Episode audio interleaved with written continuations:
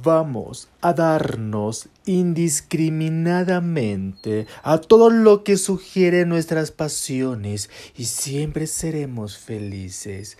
La conciencia no es la voz de la naturaleza, sino solo la voz de los prejuicios. ¿Quién creéis que dijo esto? Yo mismo, su amigo, el romántico Marqués de Sade. Bienvenidos a su podcast titulado Sexo y sus secretos. Del otro lado los saluda Justin, Juliet. La saluda.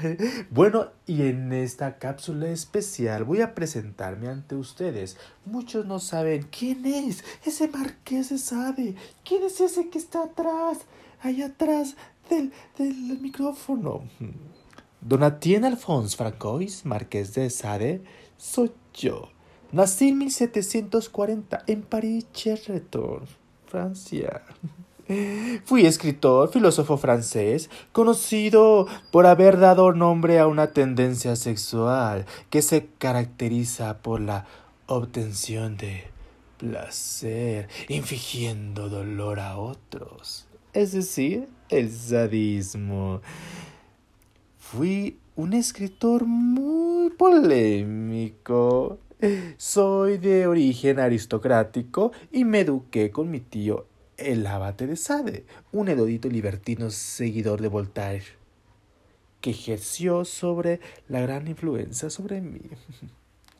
Bueno, fui encarcelado muchas veces, pero la primera vez fue en 1768, acusado de torturas por una queda que tuve, aunque fui liberado al poco tiempo por orden real. Fui juzgado y condenado hasta muerte por delitos sexuales por allá de 1772. Conseguí huir a Génova y después regresé a París, donde otra vez fui detenido por instancias de mi suegro y encarcelado en Vinences. Pero bueno, ya después fui trasladado a la Bastilla por allá de 1789 a un hospital psiquiátrico de Charenton que lo abandoné unos años después gracias a un indulto concedido por la Asamblea Nacional, surgida por la Revolución Francesa. Obvio, yo fui parte de ese inicio.